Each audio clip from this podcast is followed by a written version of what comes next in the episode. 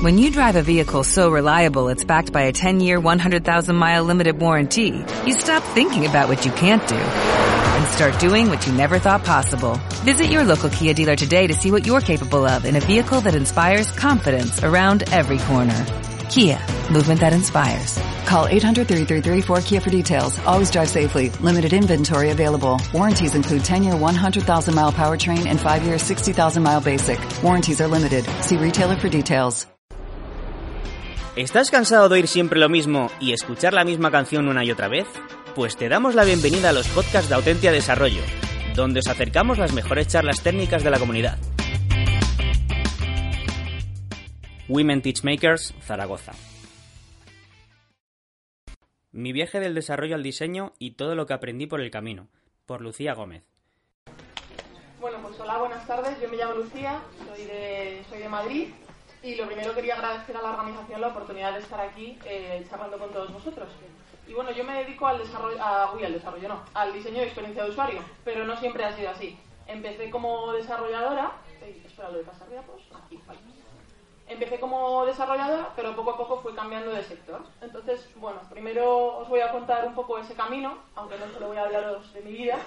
Eh, yo estudié Ingeniería Informática en la Universidad Autónoma de Madrid y cuando acabé empecé a trabajar como desarrolladora mobile en iOS y en Android. Me gustaba, pero no me terminaba de convencer. Entonces, eh, lo bueno de trabajar como desarrolladora en proyectos mobile fue que tuve la oportunidad de conocer a muchos eh, diseñadores, de trabajar codo con codo con ellos.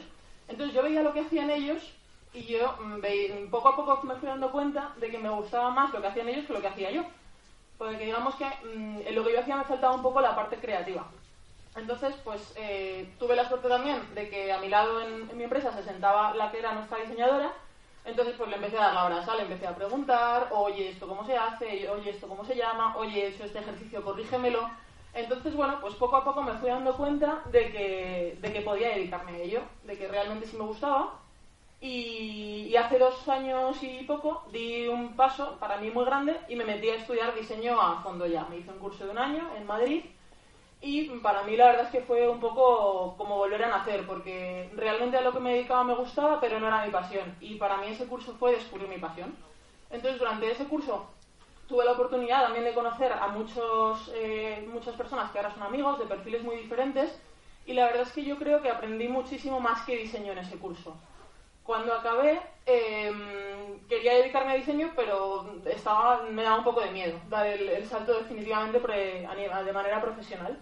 Entonces, bueno, eh, estuve seis meses decidiendo qué hacer porque me daba un poco de miedo, pero al final sí que me decidí a dejar del todo la parte de desarrollo y me fui a Twenty como diseñadora de experiencia de usuario, donde trabajo actualmente.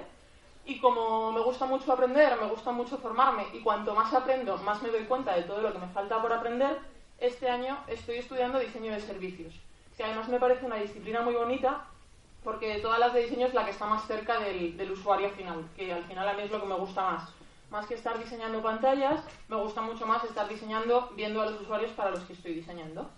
Y en el futuro, pues no lo sé. Muchas ideas, muchas cosas que me gustaría aprender y muy poco tiempo para atenderlas todas.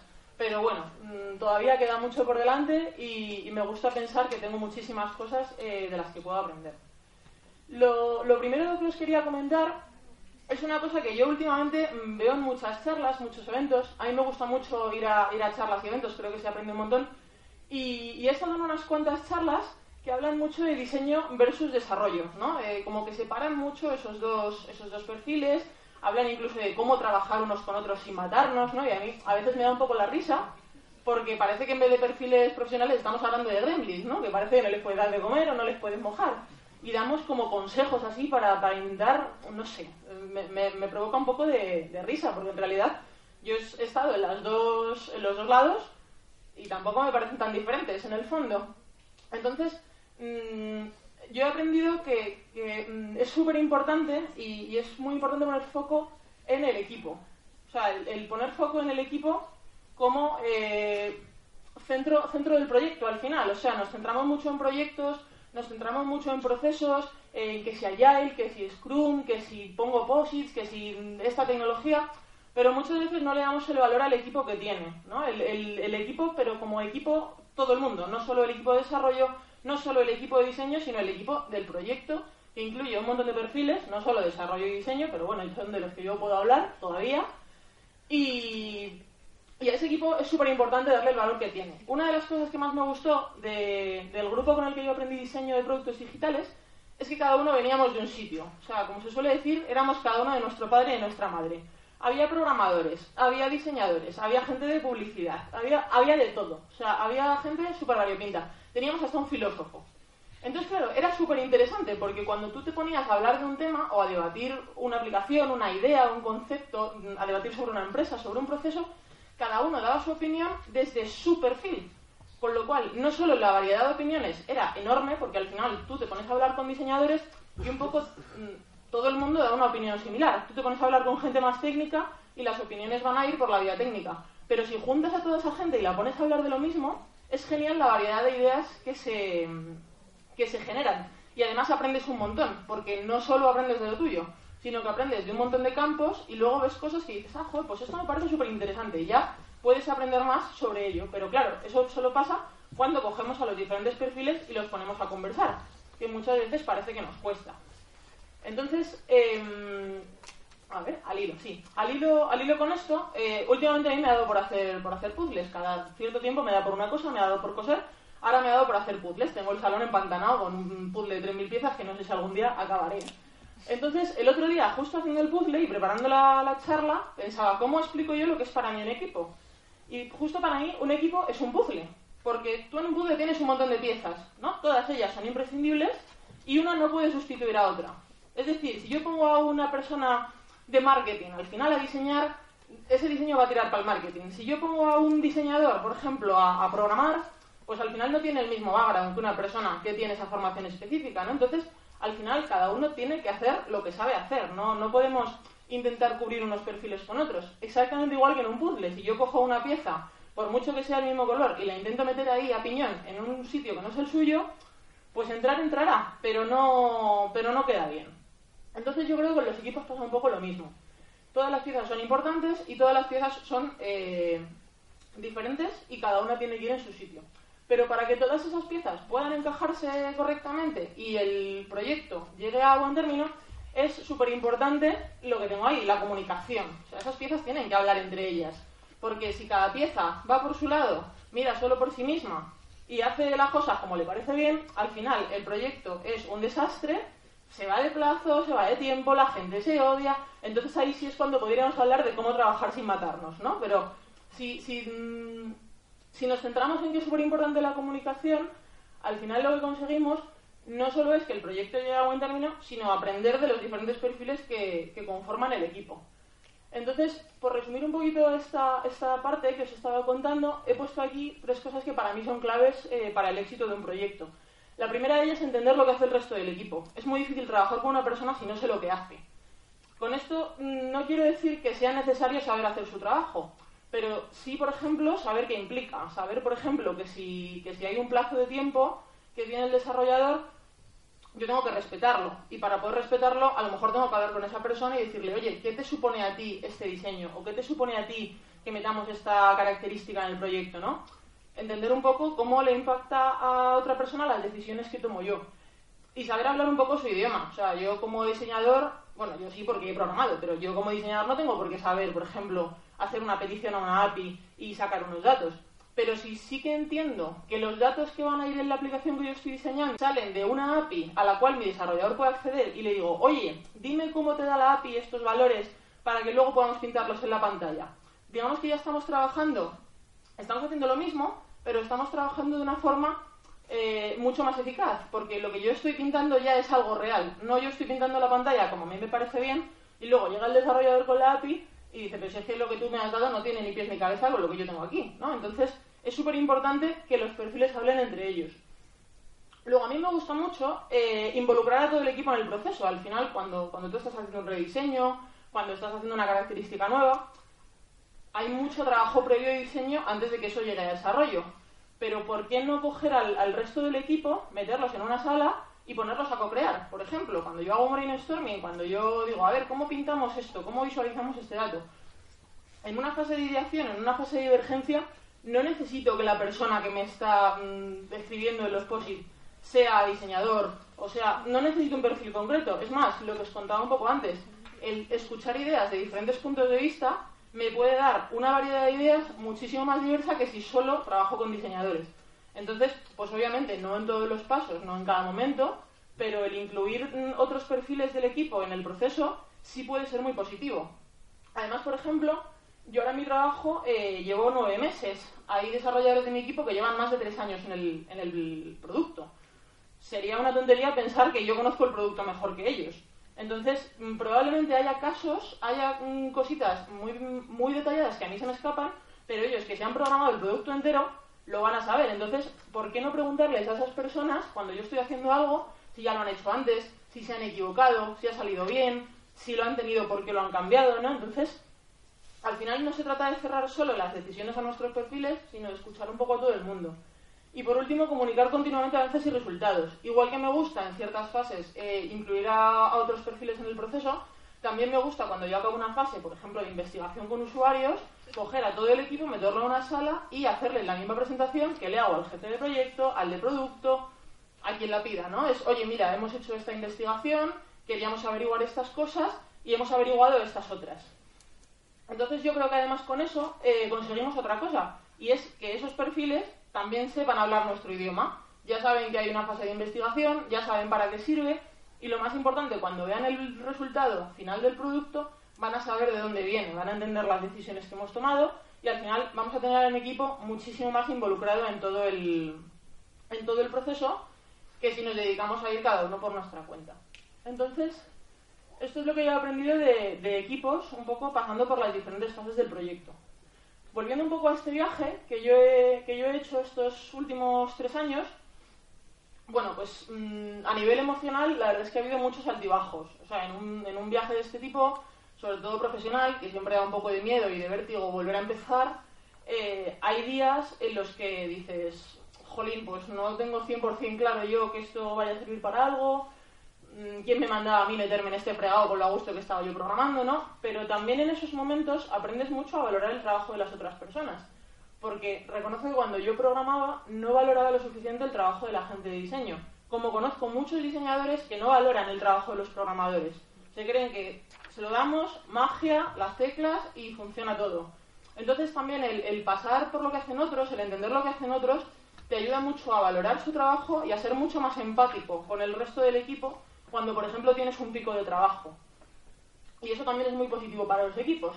Y eso es un aprendizaje que yo me llevo de este proceso y que me, me alegro mucho de haberme llevado, la verdad, porque luego muchas veces trabajando con la gente se nota.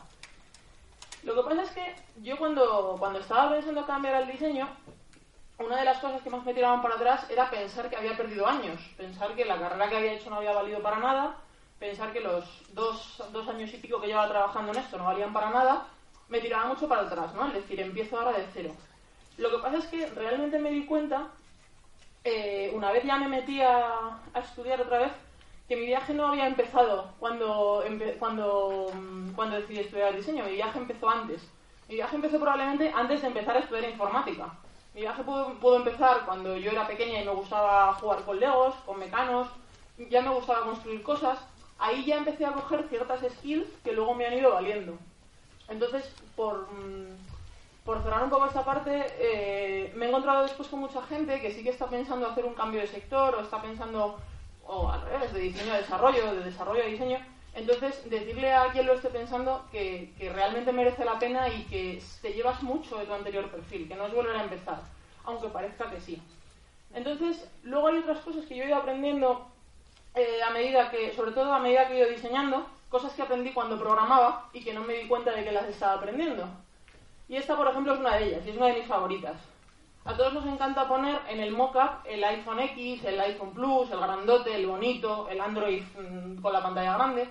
Pero ¿qué pasa cuando luego resulta que es que nuestro cliente eh, en su empresa tiene un Samsung Core, que es ese móvil chiquitillo, poco potente? Nos pasó en un proyecto real, cuando yo... Esto, esto me pasó a mí programando todos los diseños eran para, para Android súper grandes. Entonces, claro, nosotros probamos con Android súper grandes y quedaba precioso. Sin embargo, luego nos llegó el cliente y me dijo, es que esto en mi móvil no se ve nada. Claro, ¿cómo que no se ve nada? ¿Qué dices? No, mira, mira, es que se ve fatal. Y efectivamente, no, no había quien utilizara la aplicación en su, en su teléfono. Nadie le había preguntado al cliente en qué teléfono la, quería.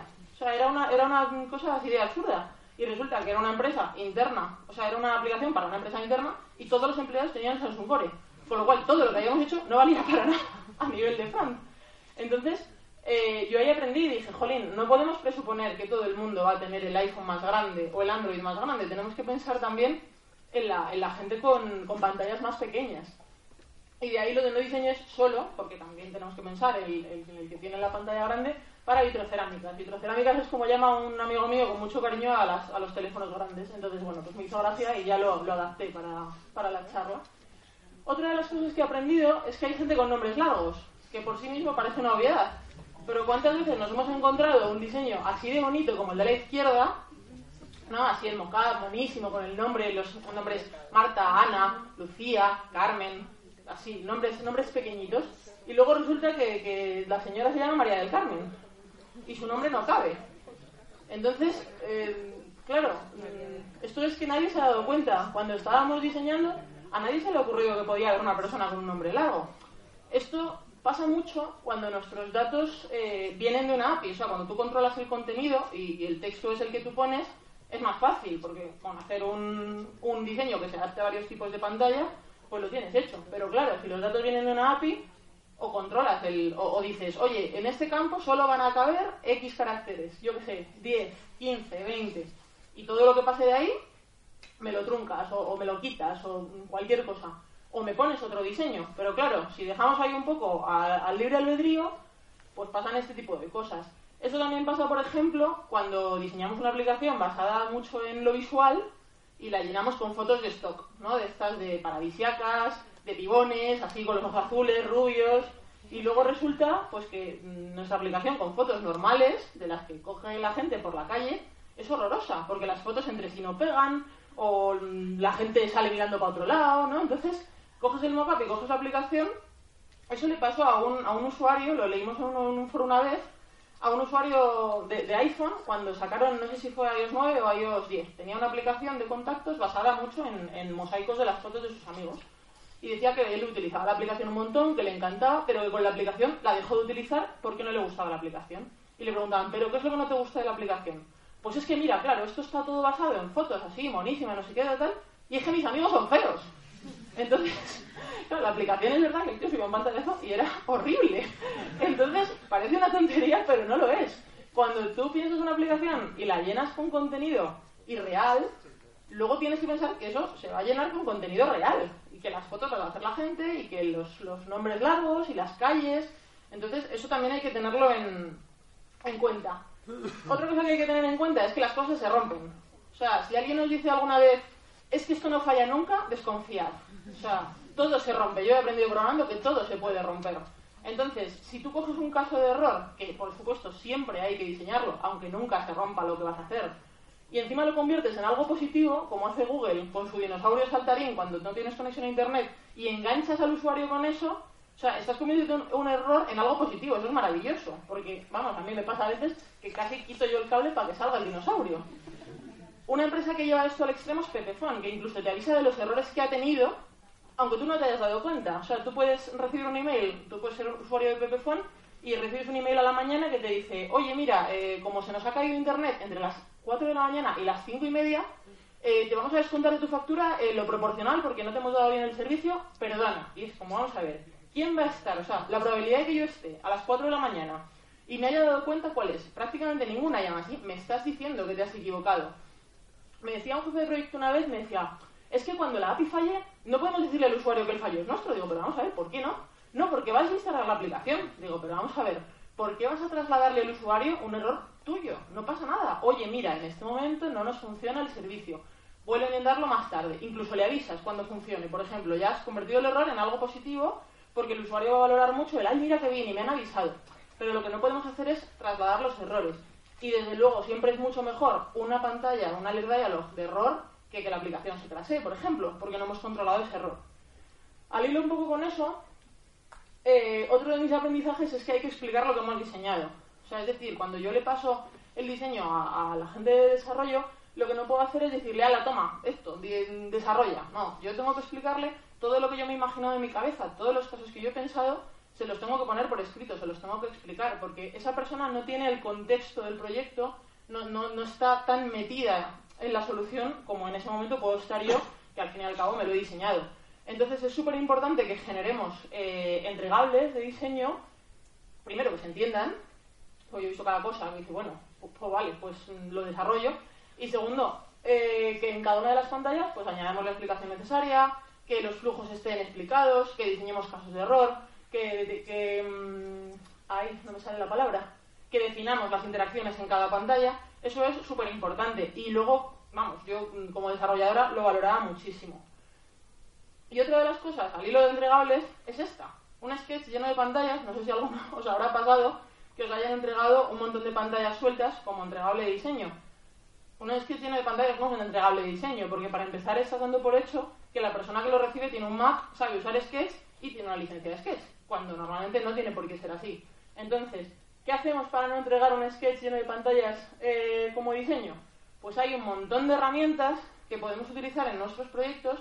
Algunas de ellas son gratuitas y otras son de pago, pero las que son de pago no tienen una licencia súper, súper costosa, que nos pueden ayudar a, agilizar la comunicación con el equipo de desarrollo. Eh, Google Drive, Dropbox, Avocode, Zeppelin, InVision y Abstract. Algunas sirven para hacer prototipos, algunas sirven para subir los visuales y que, por ejemplo, se puedan extraer los tamaños, los colores, las distancias, los assets. Entonces, utilizar este tipo de herramientas, además, lo que hace es que todo esté en un mismo sitio. Porque si tú entregas un, un archivo cada semana, por ejemplo, por mail, las tres primeras semanas, guay, pero ¿y cuándo llevas tres meses de proyecto? ¿Cuántos archivos tienes? ¿Cuál consultas? ¿Dónde está la información actualizada? Es mucho más fácil que perdamos contenido y perdamos eh, los, los, las cosas importantes del proyecto cuando vamos entregando un montón de archivos y en cada uno de ellos vamos tocando una cosa, que si tú tienes, por ejemplo, un Zeppelin donde siempre tienes todos los visuales y tú sabes que lo que está en Zeppelin siempre es definitivo, no hay dos versiones. No es, es que no sé cuál es la buena, esta o esta, porque solo hay una. Entonces no te da lugar a error y está claro que nunca te vas a equivocar cogiendo una versión que no es. Y por último, eh, volviendo un poco al tema de los equipos y la empatía, no pienses solo en tus propios plazos. Eh, a mí me pasaba mucho cuando desarrollaba si no trabajábamos muy codo con codo el equipo de diseño y de desarrollo, que, me encontraba con tres semanas para desarrollar algo que yo tardaba en hacer siete. Entonces era como, jolín, nadie ha pensado que yo esto lo tengo que hacer en tres semanas. Nadie me ha preguntado si esto se puede hacer en tres semanas. Entonces, es súper importante que si lo que vamos a hacer tiene un plazo ya establecido, validemos con el desarrollador antes de que lo vea el cliente si eso lo puede hacer. Porque claro, una vez que el cliente lo ha visto, ya no hay tu tía. O sea, el cliente ya lo quiere. No le vas a vender, no, le vas a hacer luego la mitad de lo que le has enseñado. Entonces, volvemos un poco al, tema de trabajar todos, todos juntos y, codo con codo. Eh, no perjudiquemos a nuestro equipo por colgar la medallita de mira qué diseño tan chulo te he hecho para esta pantalla que te la podía haber resuelto con la mitad de cosas, pero te he puesto fuegos artificiales. Porque perjudicamos a nuestro propio equipo y al proyecto a la larga. Y bueno, esto era todo lo que quería compartir con vosotros. Eh, muchas gracias y bueno, si tenéis cualquier pregunta o cualquier duda, os puedo ayudar en lo que sea, pues aquí me tenéis.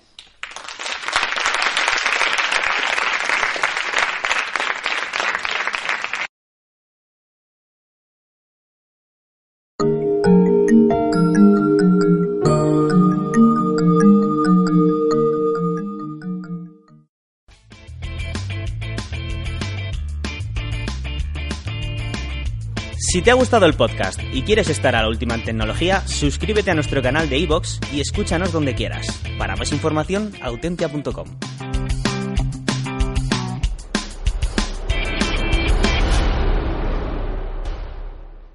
¿Te preocupas por tu familia? Entonces, ¿por qué darles solo huevos ordinarios cuando pueden disfrutar de lo mejor? Eggland's Best, los únicos huevos con ese delicioso sabor fresco de granja, además de la mejor nutrición, como 6 veces más vitamina D, 10 veces más vitamina E y 25% menos de grasa saturada que los huevos regulares, además de muchos otros nutrientes importantes. Así que, dales los mejores huevos. Eggland's Best, mejor sabor, mejor nutrición, mejores huevos.